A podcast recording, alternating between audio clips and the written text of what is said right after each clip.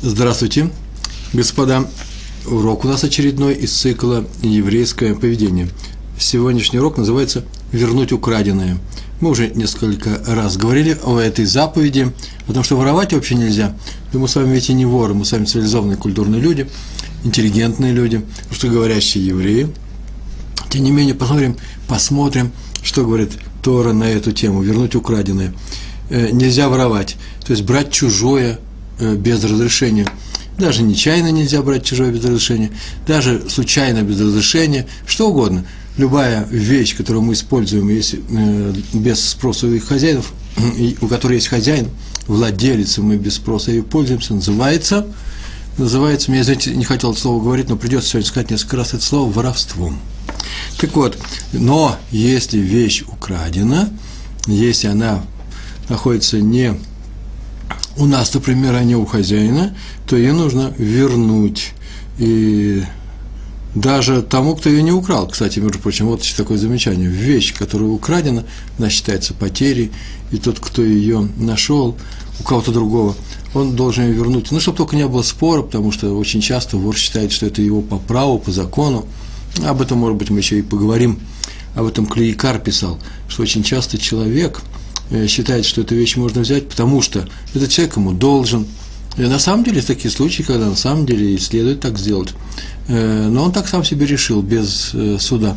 Или что тот не умеет этим пользоваться. Много объяснений, Ецарара, да, плохое начало нам приведет для того, чтобы мы оправдали свой поступок, который называет, Тор называет это воровством. И не только воровством, очень часто бывает намек на воровство – некоторые вещи попадают под такой статус, который называется авак э, гнева. Авак – это пыль, на самом деле, но э, статус у вещи э, такой нечистый, и об этом мы тоже, может быть, поговорим. Написано в книге Ваикра. Книга Ваикра, недельный раздел называется Ваикра, начало третьей книги, Хумыша, пятикнижие. Прямо в самом начале, второй стих первого, первой же главы, там так написано «Адам», так начинается Адам – а если человек, один из вас, э, будет приносить жертву, и так далее, и так далее, то пусть ее принесет из скота, какой, какой возраст этого скота и дальше. Рассказывается, а начинается со слова Адам. Не Раша пишет об этом. Почему сказано Адам? Почему не написано Иш? Вроде бы так обычно Тора э, в таких случаях. Какое слово употребляет? Почему? И отвечает из Мидрашей. Мидраш, устной Торы, из записи устной Торы. Это не странное выражение, нет? Запись устной Торы. Сначала она была устная, а потом мы ее записали. Как Адам не приносил жертву из, из украденного, это совершенно точно, он ничего из украденного не приносил, потому что не было украденного. Все, что было в мире, все это принадлежало ему, ему был весь мир дел, э, дан то есть он приносил своего имущества, как мы видим, так э, и все принадлежало ему, так и вы, так говорит Всевышний, евреям, не приносите жертву из украденного, или Моисей пересказывает, Моисей, пророк Моисей, Моше, Рабен, наш учитель Моше, пересказывает евреям, не приносите жертву из украденного, только из того, что принадлежит лично вам, и на самом деле, без всяких сомнений, принадлежит. И вот мудрецы на это сказали. Смотрите, в Мидраш употребляет выражение «из украденного», не «приноси из украденного». Почему из украденного? Нужно было принести, не приноси, сказать, не приноси жертву, э, в жертву украденное, не из украденного, а украденное. То, что ты украл, вот это нельзя. И на это отвечается, э, мудрецы сказали, потому что украденное не годится в жертву. То, что украденное не годится в жертву, само украденное, это понятно всякому. Любой может это вывести сам, это несложная логика – ибо нельзя сделать заповедь, выполнить заповедь, заповеданную нам тем, кто дал нам запреты. Он дал нам заповеди и дал нам запреты. Только нельзя сделать заповедь через запрет, нарушив запрет. Ведь он приказал нам принести жертвы Всевышний, и он запретил нам воровать, и поэтому, следовательно, нельзя принести в жертву то, что украли. Это очевидная логика. Так почему сказано «из украденного, а не украденное»? Чтобы запретить жертву все, что, на что падает подозрение. Вот то, что я, с чего я начал говорить. Например, я купил скотину – и теперь веду ее на жертву в храм, не выяснив, украдена она была или не украдена. Может, ее украли у хозяина, и торговец, может быть, не, не, не по закону ее продал мне. Так вот, вывод, можно приносить жертву только то, что без малейшего сомнения принадлежит мне. Так пишут об этом мудрецы. Кстати, между прочим, и дальше в книге Ваикра, уже в главе 5, смотрите, с 21 стиха по 23, там так написано, а если кто согрешит, согрешит, хед сделает по отношению к людям, например, украдет, сейчас посмотрим, если кто согрешит, или использует принадлежащее Всевышнему, это тоже специальный запрет, такой мейла, запрет, или откажется перед своим ближним, значит откажется, дальше поясняется, в том, что взял у него зарок, зарок, ну, заклад, пикадон, ну, что-то на хранение ему дали, или же он сам вещь попросил для какой-то работы, чужая вещь, которую, у которой есть хозяин, и мне он дал ее для того, чтобы я работал, кстати, с его спроса называется, это называется пикадон. Так вот, теперь он отказывается перед своим ближним, говоря, что ничего он не брал, или, четвертая вещь, он согрешит, использует принадлежащее Всевышнему храмовую утварь в своих, э, в своих целях, или откажется перед своим ближним в том, что он брал у него пикадон, его вещь какую-то, или украл, четвертая вещь написана, и отказывается теперь признать, что украл, говорит, ничего не украл, то, сделавшись грешником и виновным, пусть вернет то, что украл. Очень интересный стих, необычайно интересный стих. Он распространился на три стиха, но интересная фраза – и мудрецы в трактате Бава, Бава Батра, 88 лист, так толкуют этот стих. Смотрите, написано, украсть у людей хуже, чем у Всевышнего, или напи, ибо написано, кто согрешит или использует принадлежащее Всевышнему. Получается, сначала у нас люди, а потом Всевышний. Тот, тот вот все вернет. И поэтому Всевышний наставит на том, дав нам Тору, о том, что мы очень были бы, называется Макпедим, очень были бы Э, внимательно относились к тому, чтобы не нарушить этот запрет, не дай Бог, украсть у э, э, окружающих, у других людей. Запрещается использовать в своих целях, это называется воровством, то, что принадлежит храму, святое, употреблять его в буничных целях. Так вот, этот запрет, он тоже история, их, их не взвешивает, какой запрет сильнее, но, судя по порядку, так указали в трактате Баба Батра, мудрецы, этот запрет на использование принадлежащих храму, храмовый утварь, менее э, требователен, чем э, запрет пользоваться тем, что взято без спросу у, э, у других людей. Извините. Вот именно поэтому нельзя было приносить в жертву, в жертву на жертвенники храма целиком птиц – птица ведь тоже одна из жертв. Там было сказано, да, скот приносить, а тут целиком птицы. И об этом написано уже в 16 стихе первой главы. Прежде чем ускурять птицу, ускурять, извините, ускурить, ну такое слово, я не виноват, так делается, кто это? Сжечь ее совсем, называется, да, чтобы ничего от нее не осталось. Так вот, э, Куэн, там написано, пусть отделит, знаете, из выражения зоб с перьями в сторону, вырежет ту часть, где она хранит еду. Э, еда в ней не сразу попадает в желудок у, у птиц, у большинства птиц. Он какое-то время хранится в некотором органе, где-то рядом с горлом, наверное. И вот это нужно взять вместе с прими и выбросить рядом с мизбехом. И указывает, это, конечно же, Дороша, э, э, указывают мудрецы наши. О, Мидраш Раба Ваикра, правильно, сказал Раф Танхума Барханилай на это. Почему так нужно поступить? Ибо птица, это прямой перевод, фраза, которая написана в Медраш Раба на Ваикра, птица летает везде и ест все, все, что попало. В том числе она ворует ест. И то место, где она хранит ворованное, не должно быть на жертвеннике. Я думаю, это понятная вещь, понятная категория, э, так с этим поступает. Поэтому, что это дроша, не наша задача спрашивать, почему происходит то-то или а что-то другое не происходит в храме.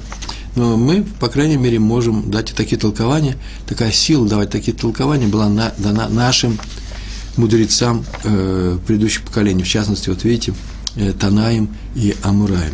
А вот книгу уже нашего времени Мусилат Ишарим, который, по-моему, здесь читаются даже лекции в, на сайте Толдот, Толдот, Толдот и Шурун, там приводится интересная фраза, которая тоже многое объясняет. Ецер, наше плохое начало, встроенное в человека – человека соблазняет нас многими делами. Но есть такие, которые нам кажутся естественными, и без таких соблазнений. Вы же понимаете, что когда что-то я хочу украсть, не дай бог, это просто такой литературный прием. Не дай бог, конечно. Что я хочу украсть, э, наверное, Ецер говорит, пойди и укради это. Так он иногда может этого не говорить, потому что человек сам себе это объяснит, он уже привык такие вещи делать. И написано об этом у Силат Ишарим. Есть такие вещи, которые кажутся человеку естественными, поэтому более разрешенными. Это естество. Как птица ворует все, что попало, она хочет кушать. у нее нет моральных категорий, так и нам тоже кажется некоторые вещи естественные, а встроенные у нас, натуральные, для нашей натуры не подходят. Такими делами являются два действия, сказанного Мусилат и Шарим, которые мы должны остерегаться более других дел. Потому что они нам кажутся естественными, э, простительными. Мы можем сказать, ну, а как все вести по-другому? Мы так поступили, так все ведут себя. И эти вещи касаются кражи, сексуальных проступков. Э, человек может себе позволить не обязательно сам проступок, но начать о чем-то думать, размышлять, и, может быть, даже что-то и начать добиваться делать даже, может быть, уже не само дело. Все равно это не что иное, как запрещи, э, запрет – не желаешь ему ближнюю свою, и много разных таких же вещей, и в частности кража. Э, почему бы не украсть, если я сейчас объясню, что это не принадлежит никому. Хотя, если задуматься, скорее всего, эта вещь есть хозяин, и последний аргумент у людей, которые вступят в спор, может это брать или нельзя, они скажут, последний аргумент всегда такой бывает, но это все же это берут. И же все берут карандаши из нашего э, конструкторского бюро, и бумагу белую, все инженеры, все конструкторы и даже начальник берет домой. Зачем же нам покупать, когда у нас это лежит на столах? Это называется кража. И ссылаться на естественность э, э такого позыва, такого человеческого стремления не надо, не следует. Это работа Ецер, конечно, э, плохого начала. И продолжает Масилат и Шарим. Хотя большинство людей, нас окружающих, посмотрите сами, не берет чужое открыто, все же могут взять чужое интересными путями. И он взял, перечислил их путем торговой сделки или через подарок. Тоже нужно объяснить, что такое торговая сделка. В торговой сделке, может быть, даже не будет прямого обмана, но, по крайней мере, э, продавец, продающий, продающий машину, поддержанную машину покупателю, который пришел в эту фирму, э, и он ее продает, потом вдруг оказывается – тот не покупает, приходит его приятель, он говорит, приятель, ты не покупай эту вещь, не годится, не кондиционная. Значит, он тем самым обманывает того, э, кто э, пришел до, до приятеля, а тем самым он его обворовывает, потому что вообще-то для чего он его обманывает, чтобы он заплатил деньги, которые не соответствуют этой вещи. Это называется торговая сделка, их очень много примеров можно привести, целые книжки на это написано. Или через подарок. Э, при помощи подарка можно сделать нехорошую вещь, обязать человека или э, показать, что ты э, что делаешь хороший человеку, и тем самым обязать его, и он после этого пойдет и сделает что-то тебе. Это называется, на самом деле, конечно, даже не подарок, а шохот, взятка. Э, и тем самым он лишится что-то. Почему? Потому что он будет тебе обязан. То есть есть люди, которые готовы, вот это слова прям из Масилат и Шарим, люди, которые готовы обогатиться, принеся ущерб другим людям. Вот что такое э, гзела, вот что такое грабеж. И они причем еще объясняют, прибыль – это не воровство, это нормальное торговое ведение, ведение торговли, ведение сделки, экономический такой интерес. Поэтому Тора увеличила запреты на эту тему, назвав многие вещи, которые, в принципе, можно было бы не называть э, кражей, назвал их кражей. Почему? Общее правило – не только прямое воровство запрещено, но и причинение любого ущерба. И даже если один человек с другому сделал на самом деле – случайно или нечаянно причинил какой-то ущерб его имуществу, теперь не хочет платить или платить намного меньше, если он меньше заплатил, э, то это называется воровство. Даже если это идет э, путем согласия э, со следствием. Знаете, вот такие способы ведения уголовных дел, когда следователь говорит, ну ладно, ты заплати ему часть, он согласится только потому, что он боится потерять еще больше. Можно так сделать, но пускай тот знает, что по закону Тора он украл он не выплатил все. Так, ничего у нас сначала не скучно? Нет, не скучно урок. Примеры теперь у нас идут по книге Мидраша Асера Дадиброд. Первый пример я взял оттуда. История мне нравится, хотя нет, здесь нет ни одного крупного равина. Э, в свое время, помню, я их рассказал эти истории на семинарах, вот одну из, из целой серии историй на семинарах в России, в Минске, Штура была, э, Турат Хаим я их рассказывал во время субботней трапезы. Э, история такая, она э, не детективного порядка, она динамичная, э, ее можно снять на кино, в кино. Я как бывший сценарист и кинодеятель, человек, учившийся в ВГИК, я знаю, что это такое. И можно хорошо показать на экране. История очень простая. Один торговец приехал за товаром в другой незнакомый ему город – и в кошельке у него было 500 золотых. Так написано. Загав – это золотой, 500 золотых. И он подумал, Вот кому же, где деньги эти могу держать? Я останавливаюсь на постоялом дворе, с собой носить опасно. Кто-нибудь увидит, что у меня есть кошелек, и какие-нибудь граби, грабители, лихие, лихие люди, если не только евреи, да и среди евреев всякие встречаются люди. От себя я добавлю, этого не было написано. Сейчас мы увидим. И, и могут забрать, отобрать. И поэтому нужно где-то спрятать. Что нужно сделать? Так иначе он пошел, и как написано в Талмуде, закопал где-то в землю, нашел где-то пустырь какой-то, куда не выходили окна домов, где-то в этом городе на заброшенном пустыре, какие-то заборы сплошные шли, и э, он все это закопал, 500 золотых. Почему? Потому что он решил, э, как э, буду, поищу я, буду искать, схора называется, э, товар, некоторый товар. Когда я этот товар, то приду сюда, ну, наверное, вечером он это делает, в сумерках, возьму деньги, а с собой носить не буду, и когда нужно будет, будет нужно расплатиться, я расплачусь. Так он сделал, выкопал там яму, закопал свой кошелек, рядом шли заборы, а в одном из этих заборов была дыра, не меньше человеческого глаза. Это я от себя добавляю. Я сказал, что если в дыре меньше человеческих глаз, то трудно смотреть. И через ту дыру увидел хозяин дома, одного из этих э, выходящих на пустырь. Значит, наверное, не самый такой богатый человек, но и не самый. Ну, неважно, он увидел, что там закапывают деньги вечером, выждал время, выкопал кошелек и яму снова закопал. Через пару дней пришел торговец туда, на это место, ему нужно теперь уже нашел этот товар, договорились о выплате, нужно эти деньги, э, выкопал снова ту же яму и не нашел своего кошелька. Наверное, там был какой-то симан, называется, примета, там веточка, кирпичик. Нету, нету. Ужасно расстроился. Кто ему теперь вернет деньги? Интересно, в этой книжке так было написано, в книжках. Там же никого не было. Кого я вызову на суд Торы для того, чтобы он мне вернул деньги? Вот интересная мысль. Украл, украл. Нет, кого я вызову на суд Торы? Если бы я вызвал на суд Тору, он бы вернул, потому что раввины присудят и делу конец. Да, тут считается, что любой еврей на раввинском суде, конечно, скажет правду, признается во всем. Так он сказал. Но делать нечего. Я так добавляю здесь, это от себя. И помолился он Всевышнему, Всевышний наделил его мудростью. Посоветовал, что сделать. Ну, а по-другому не бывает.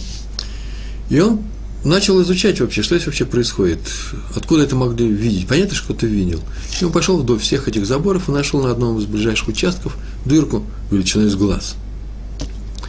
И понял, что возможно, возможно, отсюда видно было, как он, ну, направление дырки, видно было, как он э, по глупости, нет большого ума, днем, недалеко от этой дырки, закопал эти деньги – Э, здесь э, это задний двор какого-то дома, там есть хозяин, и он пришел к этому хозяину и сказал следующую фразу. Вот здравствуйте, я тут приезжий из другого города, никого не знаю, и э, мне сказали, что посоветоваться можно с вами, как человеком знающим. С вами можно посоветоваться на торговые дела? Ну, пожалуйста, посоветуйся.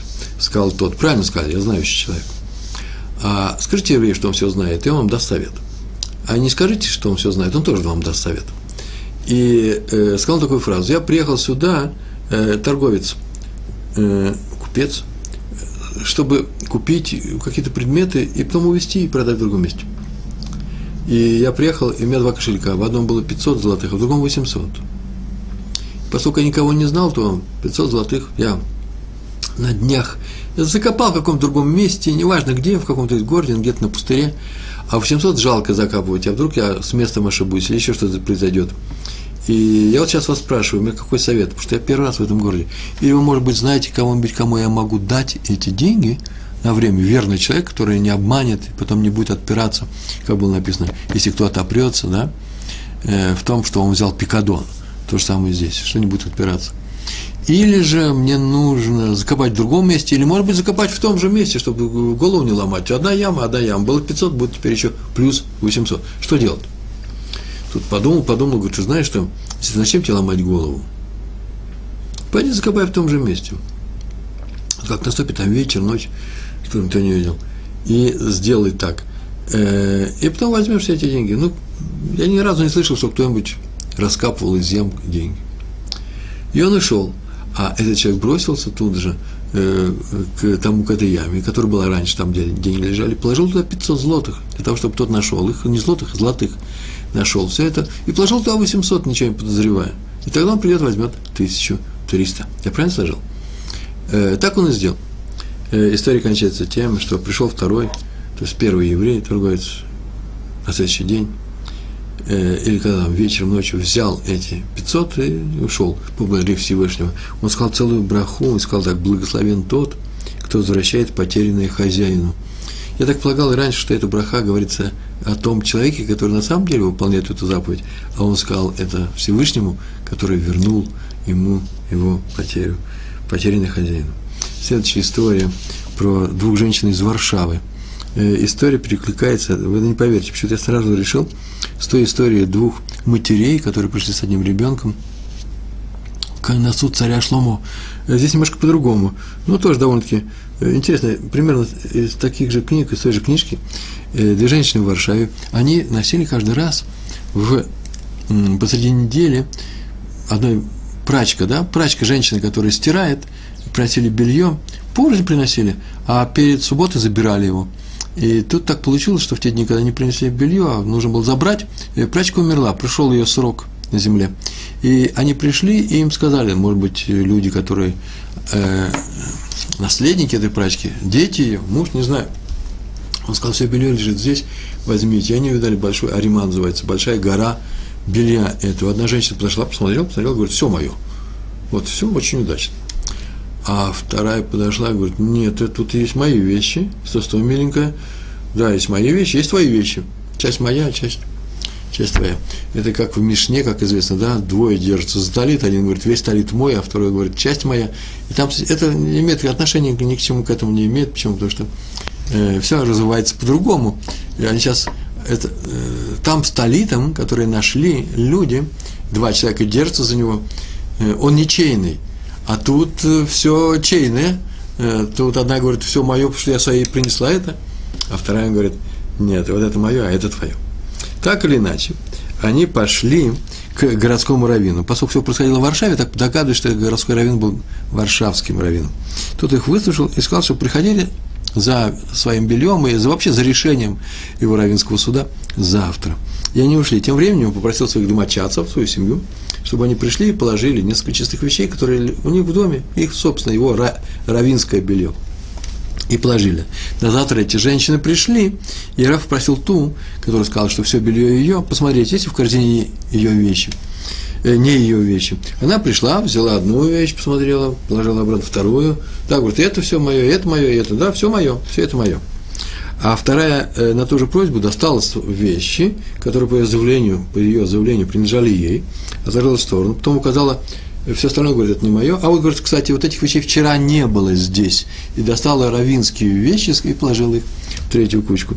Ну, тут Рафа обратился к первой, сказав, не только у своей товарки ты хотела украсть, но ты еще и у меня хотела украсть. Ибо это несколько вещей из моего дома, которые мы положили этой ночью. Я бы этот рассказ, может, не приводил, если бы мне было в последней фразе. А последняя фраза мне очень понравилась.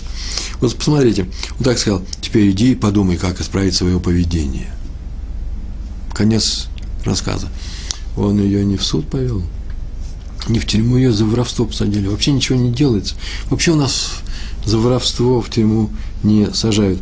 Желание э, людей посадить преступников в тюрьму, оно вообще неразумно, оно смысла не имеет. Ибо их мастерство будет расти в тюрьме. Они освоят мастерство еще лучше. В то время как желание Торы совсем другое. Желание Торы, чтобы вор перестал воровать. То есть наказывает вора не для, не для наказания как такового, а чтобы он исправился.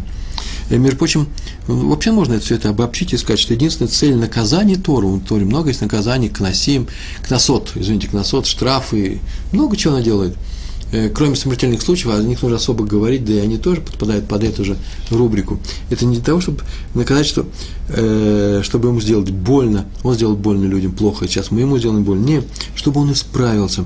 Так и надо поступать нам с вами в жизни, даже в нашей семье. Э, никого никогда не наказывать, даже детей. А есть особый урок, мы говорили, в особенностях у меня текст целый есть, в, на, в блоге на Толдот, на Толдот.ру, Э, особенности еврейского воспитания, там есть целая глава про наказание.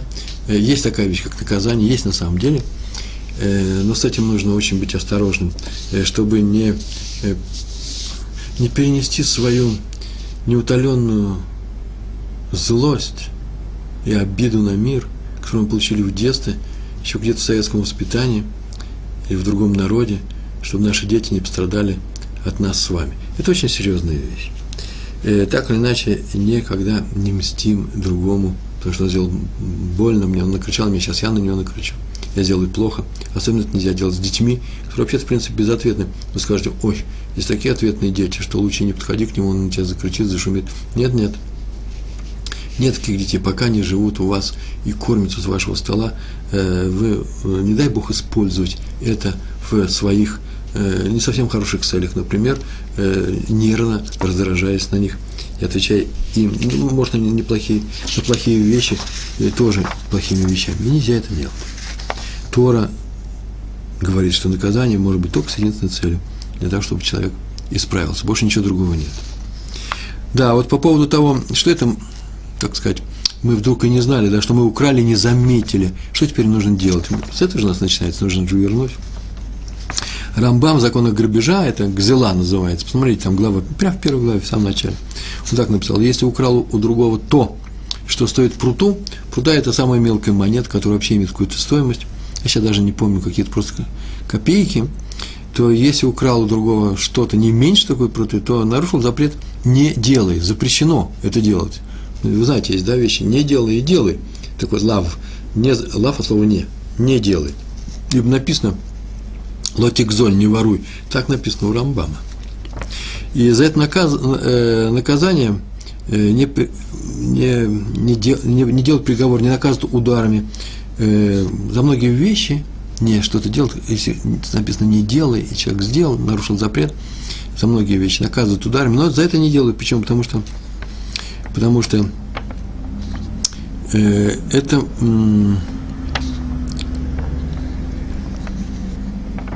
Потому что этот запрет можно починить. Он нарушил, он украл, а если украл, теперь должен вернуть. А возвращение – это уже заповедь «делай». Это называется «не делай», которую можно подчинить заповедью «делай». А за это не бьют ударами, а что? Ждут, когда вернет. И все время, пока он еще не вернул, он обязан вернуть эту вещь. Есть ее стоимость. Шульхан Арух написано, если, вот серьезная вещь такая, непростое место – если известный вор, там так написано, э, Гонов Майфурсом, э, известный вор, в том, в том смысле, что, может быть, не, не слава о нем идет, что он вор, ну просто живет воровством. Человек, который использует это, это просто такая профессия.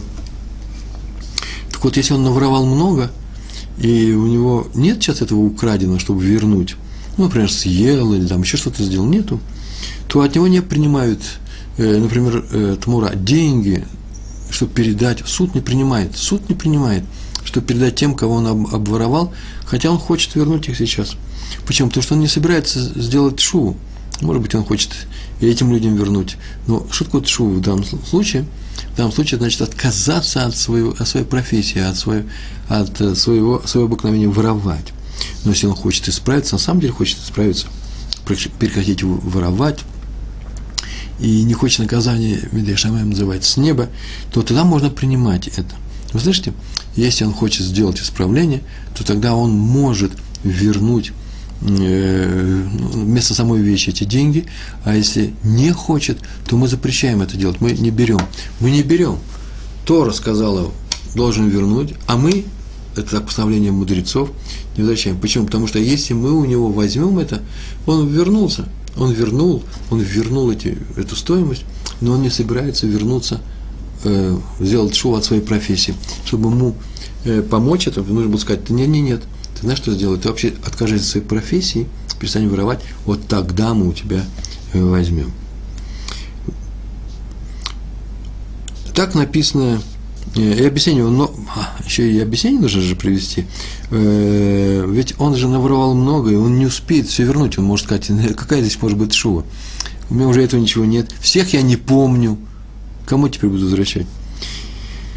И поэтому э, мы можем принять у него шуву только если он плачет, если он извиняется, если он на самом деле боится, Юра Шамаем боится наказания с неба, тогда мы можем пойти ему навстречу.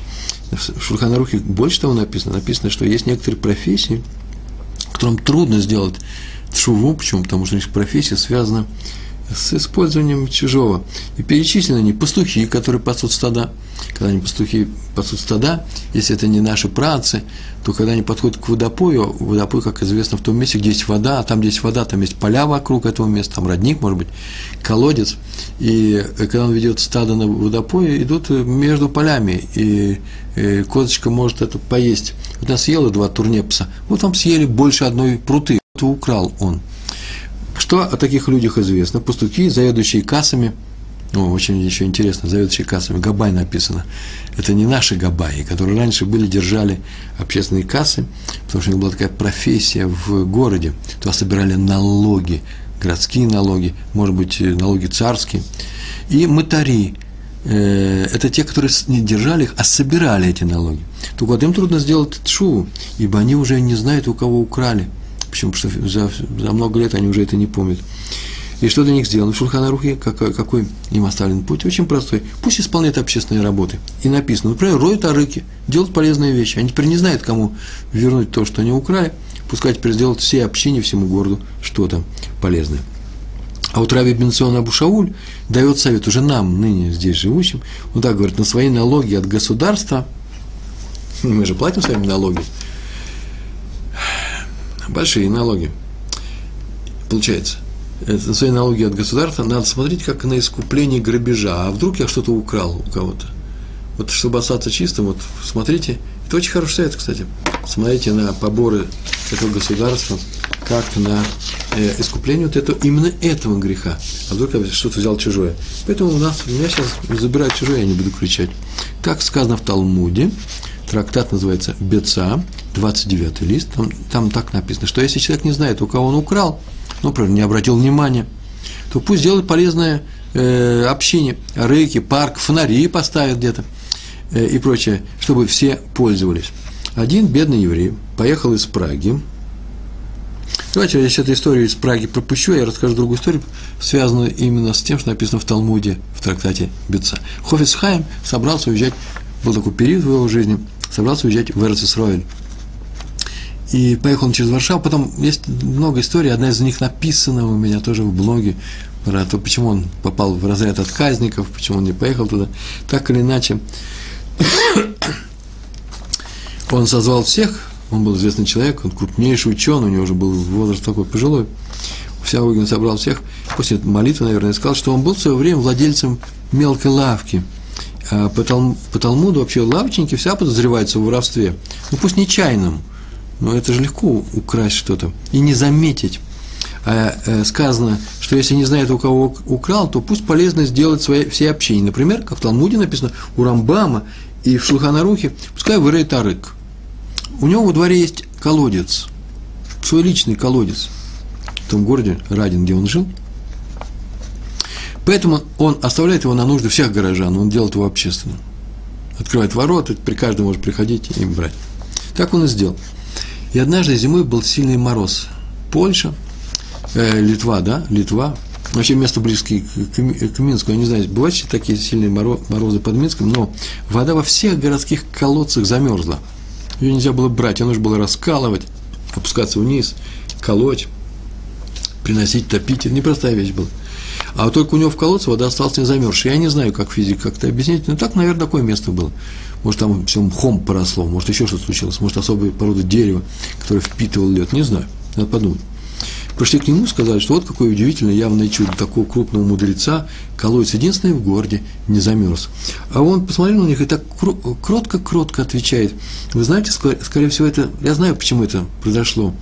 Так сделали с неба, на небесах так решили, чтобы за этой водой пришли все, кого я обокрал, когда владел лавкой, нечаянно обокрал. Э, раньше они пользовались другими колодцами, теперь все замерзло, и хотят они не хотят, будут приходить сюда, а я его отдал э, в знак искупления того, как э, искупление того, что я у людей брал случайно какие-то гроши, копейки и так далее. А теперь переходим к этой истории. Бедный еврей поехал из Праги, пражский еврей, цивилизованный, но бедный, пражский, но бедный. Он поехал на заработки в Венгрию, в Унгарии.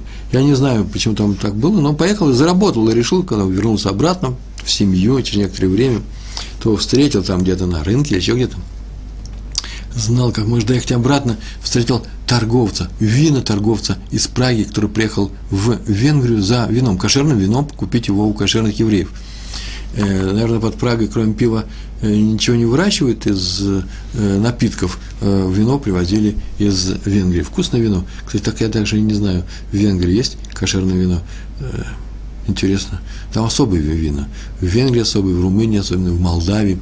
Каждая страна свои вина. Я из семьи, моя мама из Грузии, и часто то ездил, я почему-то думал раньше, думал, что я разбираюсь во всех винах, грузинский самый лучший. Но вот э, теперь не могу ни грузинского вина попробовать, ни венгерского. Я не знаю, какие кошерные вины есть. Да и не до этого же теперь. Какое вино в наши годы.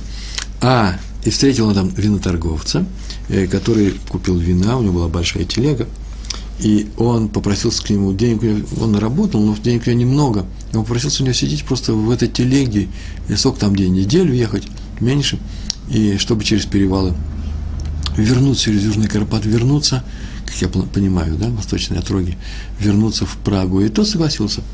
Но едешь дороги, выходит где-то на постоялых дворах, и он взял свой кошелек, он обернул его какие-то кожи, сделал какие-то особые узелки, привязал к веревочке и положил в вино одной из бочек.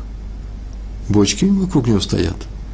И он прикрепил и положил туда. А когда они приехали, пока они разгружались, когда они уже приехали в Прагу, и э, из бочек выливалось это вино, вдруг он посмотрел, что в одной, в той бочке он положил, вино уже вы, вы, вылили, перелили в какие-то чаны, уже оно продано, и он так расстроился, никто же не нашел, а кто это делал? Хозяин этим занимался, и он побежал к хозяину, говорит, а вот тут у меня вот такая конструкция была, и там было вино, и тот сказал, вот надо же, я тебе сделал хорошее дело, а теперь ты не хочешь мне заплатить за поездку, ну ладно, хотя бы я бесплатно ехал, ладно, но теперь ты от меня требуешь какие-то деньги, уперся, что он не будет ему платить. Вся эта история приведена в книге, которая называется «Нуда Биуда» Рави Ланду. Она приведена там. Э, и пошел к Раву Ланда, главному раввину города Прага, пошел этот еврей, и все это сказал, что, что, что, что там случилось. И тогда э, вызвал Рафланда э, и этого торговца, и он выслушал эту сторону, и эту сторону, тот сказал, что я ничего не брал, ничего не знаю. И Рафланду сказал ему, ты прав, Собственно говоря, ты прав. Ибо на твоей стороне еврейский закон, который говорит «Амуцем хаверо алава арая». Что за алав рая? Тот, кто хочет достать деньги из другого человека, требует от него, ты мне обязан, должен приводить доказательства. Тот, от кого требует, он не должен проводить доказательства. Это понятное правило, оно очевидное. Но так только в имущественных вопросах, но не в вопросах, которые касаются разрешения и запрещения. Например, в кашрут – это не так. Поскольку ты не брал деньги из бочки, как ты говоришь, а только ты один там был, но ты говоришь, ты не брал деньги из бочки, значит, взял кто-то другой. И, скорее всего, на иврите звучит местома, скорее всего, взял это как вот не еврей. А раз он открывал бочку и достал эти деньги, то не еврей, это вино стало запрещенным для евреев. Я прекрасно знаю, что сейчас рассказываю, и, может быть, у некоторых людей сразу поднимется крик. Вот смотрите, опять Гой дотронулся до вина, и еврейское вино перестало быть кошерным, его нельзя пить. Так вот, да, Гой, в смысле, не еврей, дотронулся до вина, если оно не вареное, там, в некоторых условиях обычное вино, нормальное вино натуральное, оно становится не кошерным для евреев. И это просто не тема для нашего разговора, тема кашрута, э, так со многими вещами. Э, хлеб, который пекут не евреи, э, для, во многих случаях не всегда кошерный для евреев, э, вещь, которую варят э, не евреи, вам нравится слово гой, пожалуйста, варят э, не гоем, нельзя кушать евреям. Это просто одни из ограничений, одни из ограничений, которые пользуемся мы. И даже мы не можем не просто купить курицу на рынке у нееврея, почему? Потому что он не еврей. Нет, нас интересует шхита. Так вот, если шхита, то, что называется зарезать убой, сделал по всем еврейским правилам, не еврей не считается, э, не считается шхитой. А теперь, если кто против этих законов, то может обращаться в Толдот.ру и говорить о том, что вот Пятигорский говорит такие вещи, и я их повторю тогда перед начальством тоже. Нельзя это делать. Нельзя пить не только вино, которое делают не евреи, но и то вино, которое было в использовании у э, у неевреев, они до него дотрагивались прямо самого вина, ничего теперь нельзя сделать. Такое большое отступление. Так или иначе, теперь это сказано было. Но смотри, ты говоришь, что деньги это не взял, значит, взял кто-то другой. Скорее всего, как говорим словом, местом, очевидно, скорее всего, не еврей. И все твое вино не кошерное. Тот выслушал, подумал, ой, сколько же я теряю на этом деле. Вызвал Рава Ланду в другую комнату, и он там признался, ну, я взял эти деньги. Я, конечно, ему сейчас верну. Только не объявляйте мое вино не кошерным. Почему? Оно же кошерное. Я же еврей соблюдающий, поэтому оно кошерное. На что Раф ему сказал, что это не поможет. Почему? Пускай э, скажет, что он просто наговаривает на себя, что вот был какой-то нееврей, и рылись у него там в вине, теперь он, чтобы не потерять свою выручку, точно наговаривает на себя, чтобы расплатиться за чужой грех. И неевреи взяли деньги, а чтобы не потерять в 10 раз больше, он э, взял это на себя. Точно скажет. Э, тогда он взял, сказал, я могу привести, симоним называется, приметы на том кошельке. Там были такие-то два узелка, такая-то веревочка, все это он назвал – Э, вызвал Раф э, потерпевшего, и тот сказал, тоже отдельно от него симоним свои, симонимы приметы, они совпали, так он не знает, что да, именно он украл. А теперь поклянись перед всеми о том, что ты украл, чтобы они могли купать у тебя вино. Пришлось ему, наверное, продавать дешево, по крайней мере, так он и сделал. Еще и заплатил к нас штраф. Мы говорили про сегодня, да? Штрафы Тора поставляет. Так вот, за то, что он так сделал. Э, история у нас еще про, э, не история, а про Рамбама, э, там же, в том же месте, в законах грабежа, Гзела, там в пятой уже главе, э, он приводит несколько вещей. В Бава Кама, 119 лист, написано, сказано там так, Раби Йоханан сказал, это слова Раби Йоханана, великий учитель был. Вор рассчитывает, расплачется за свою кражу своей жизнью. То, что он украл, расплачется. Так сказал Раби Йоханан. И сослался, как сказано в Мишле, Первая же глава в Мишле, 19 стих, посмотрите, очень интересно. Там так написано, таковы пути каждого, кто грабит. Вот это награбленное, то, что он украл, забирает у него его душу, то есть укорачивает его жизнь. А раз так, поэтому грабителю нужно скорее вернуть награбленное. Э, почему, как сказано в Торе, вернет награбленное, которое украл, и теперь мы знаем, э, благодаря вот этому Мишле, которое написано, о том, что его жизнь не будет в опасности. То есть он должен поторопиться с этим. Вообще, нормальный я урок даю, я даже не знаю. Мы сейчас сидим, слушаем все это. А на самом-то деле надо сделать хешбон, называется. Ой, а не взял ли я чего чужого? А нет ли на мне нечаянно чужого? А не взял ли я куртку, э, карандаш, который меня оставили, ручку? Э, не пользуюсь я вообще чужим постоянно? Э, не знаю, может быть. Все нужно взять и посмотреть на свою жизнь э, в своем окружении, в своих действиях, что мы делаем. Потому что страшно расплачиваться за то, что мы почему-то решили, что это естественная вещь, что нам полагается и там не полагается. И об, обя об обязанности вернуть украденное сказано в Мишне. Не в Гемаре, в Мишне трактат Бава Кама, э, девятая Мишна, там так написано. Украл у другого и поклялся, что не украл, в таком случае он свободен, то он обязан идти, после того сделать шуву, так Мишна звучит, должен, куда, где бы ни находился тот человек, который, у которого он украл, даже в страну Мадай, это вообще очень далеко. Даже не Медиане, это много дальше, это, по-моему, к северу, а э, Медиане к югу. И спрашивается, а почему именно Мадай? Почему названа такая страна? И Агра, Веленский Гаон, привел строку из пророка Ишиягу, 13 главе, 17 стих – там так написано, вот я поднимаю на них Мадай, на тех людей, на тех евреев, которые отступили от веры, плохо себя ведут. Всевышний говорит, я поднимаю на них Мадай.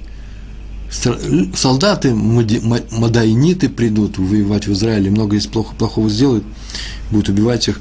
И написано, на них Мадай людей, которые не ценят серебро и золото, от них нельзя откупиться. И так мы себя читали, от них нельзя откупиться.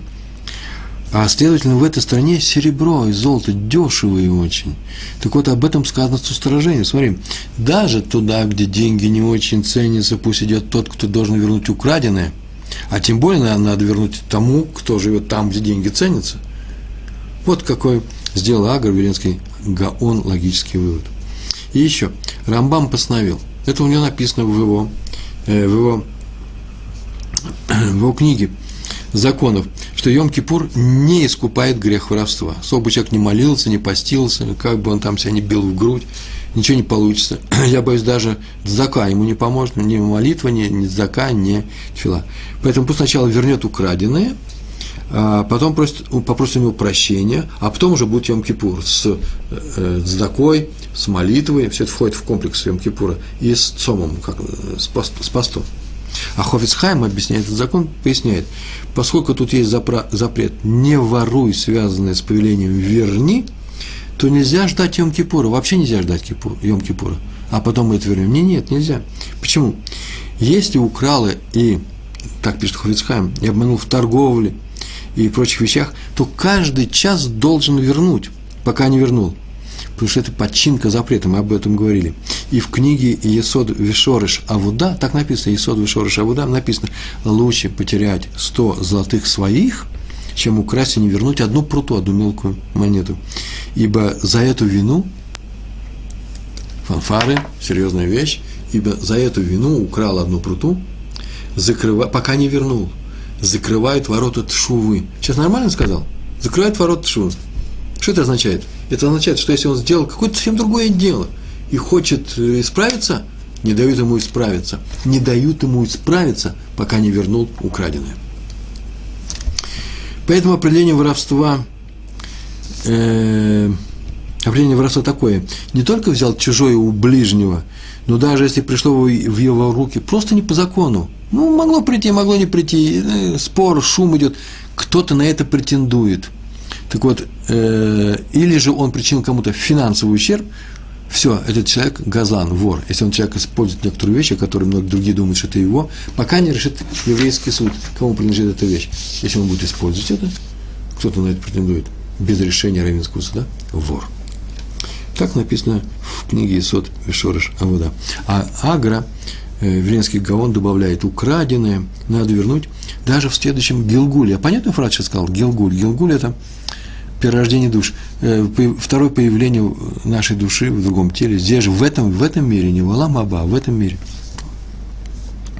И поэтому даже он должен заплатить и э, обворованному, может, другому Гилгулю, он все равно должен заплатить обворованному или же его наследникам.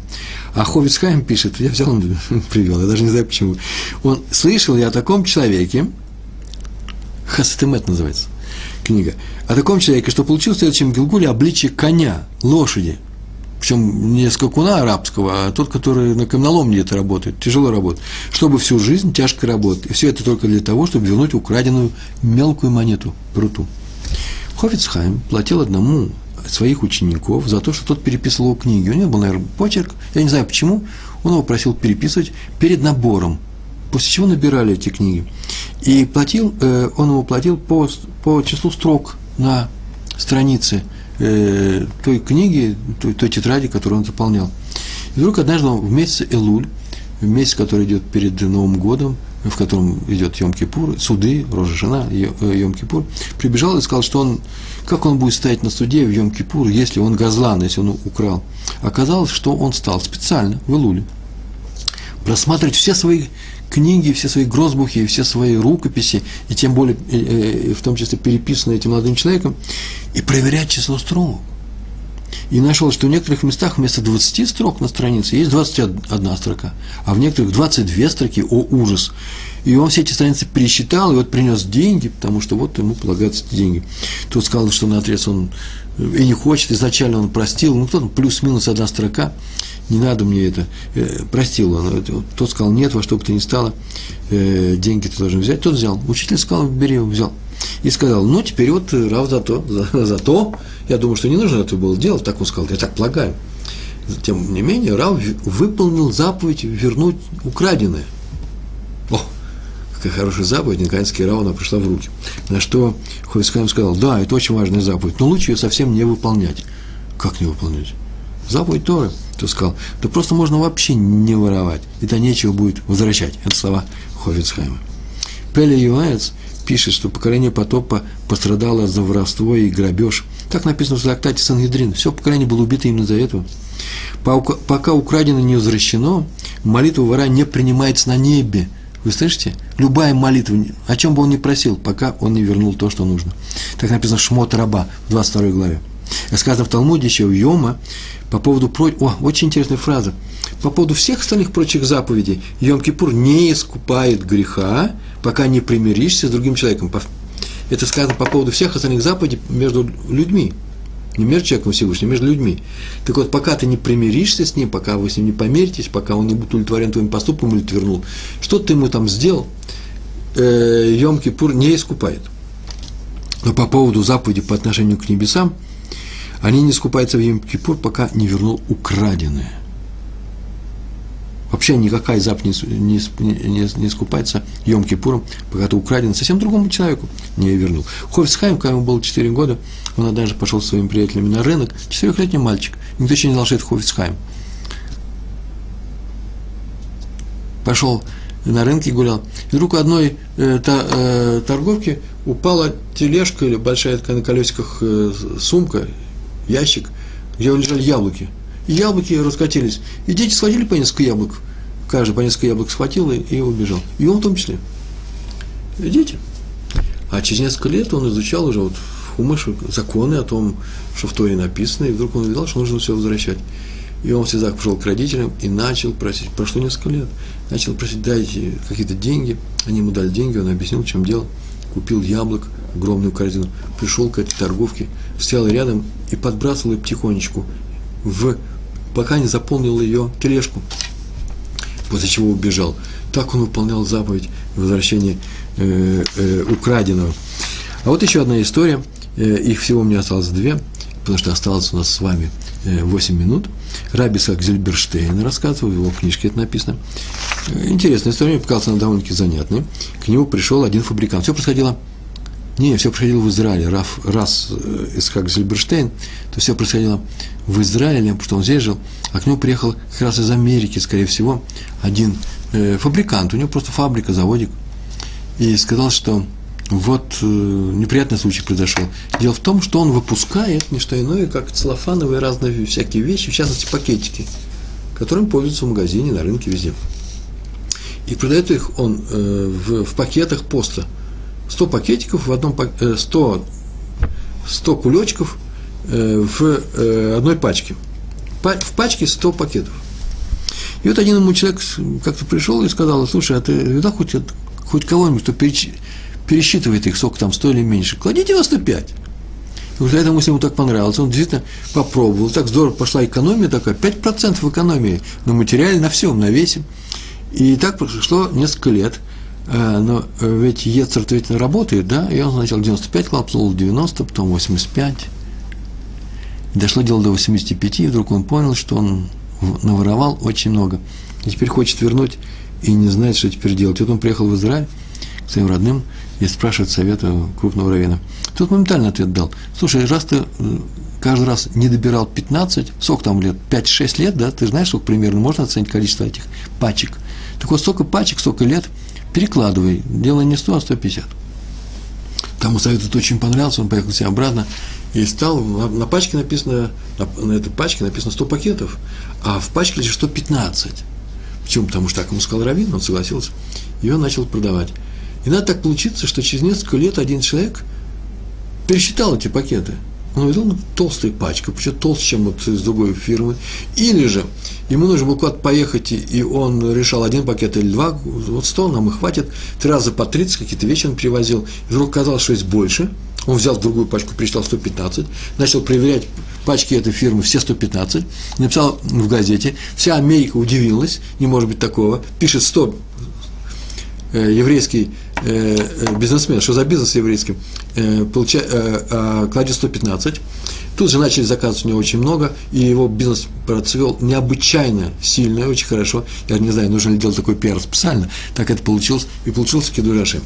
А вот э, у меня вопрос в связи с этим возник, между прочим.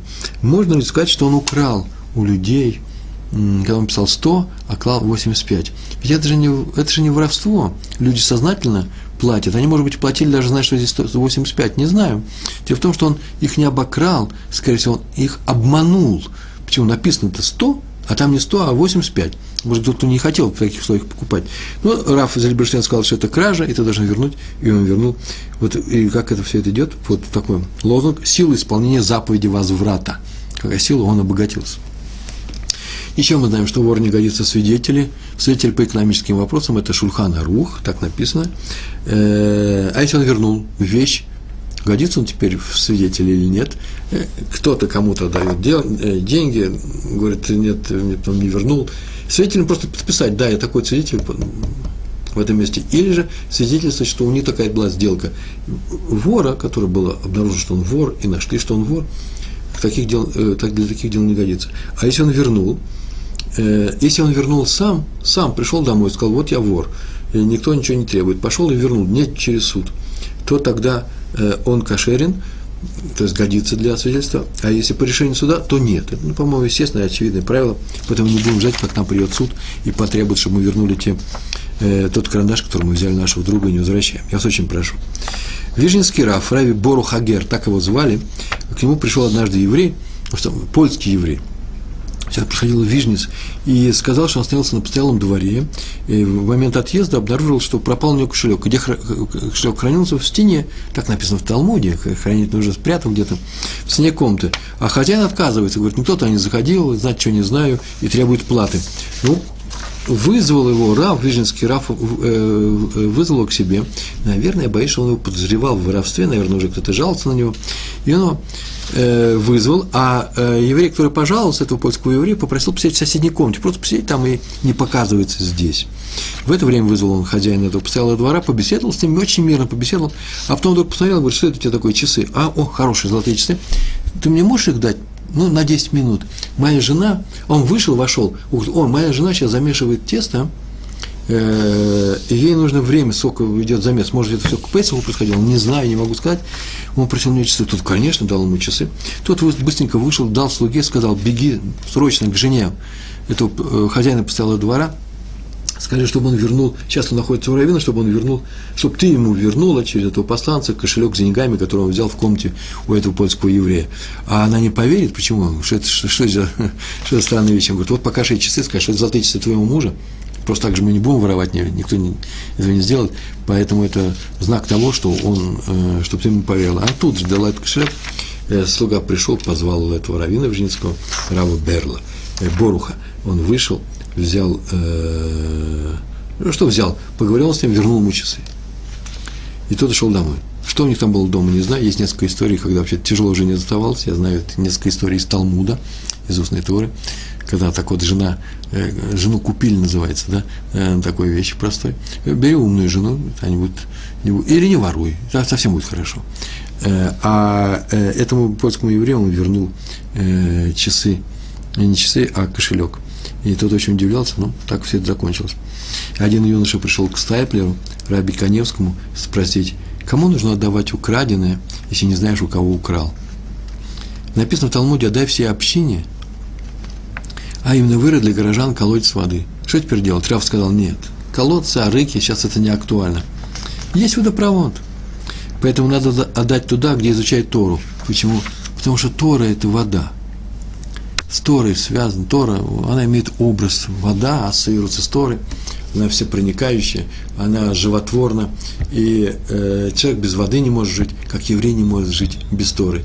А поэтому э, все, что мы можем сегодня сказать о том, что если у нас на самом деле есть сомнения, а хорошо, если они появятся, сомнения о том, что как мне вернуть и хотя бы стоимость, э, как, мне вер, как мне очистить свое имя, вернуть свою честь, чтобы за мной не водилось ничего, ни одной пруты, ни одной, ни одной копеечки, э, э, когда будет мне предъявлен счет всей моей жизни, как мне с этим поступить, то лучше пойти и расплатиться, как было сказано, лучше свои 100 золотых заплатить, чтобы за мной не было записано кража одной копейки.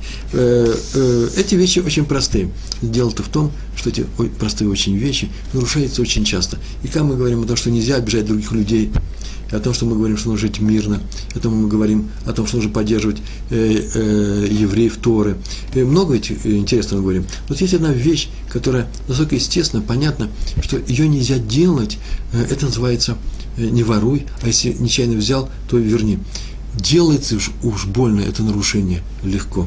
А это из той области, о которой мы будем говорить, ох, нам не говорили, что это так сложно, что это так серьезно, что это так важно, мы бы иначе вели себя по-другому. Теперь вы не можете так сказать, я вам сказал. Большое вам спасибо.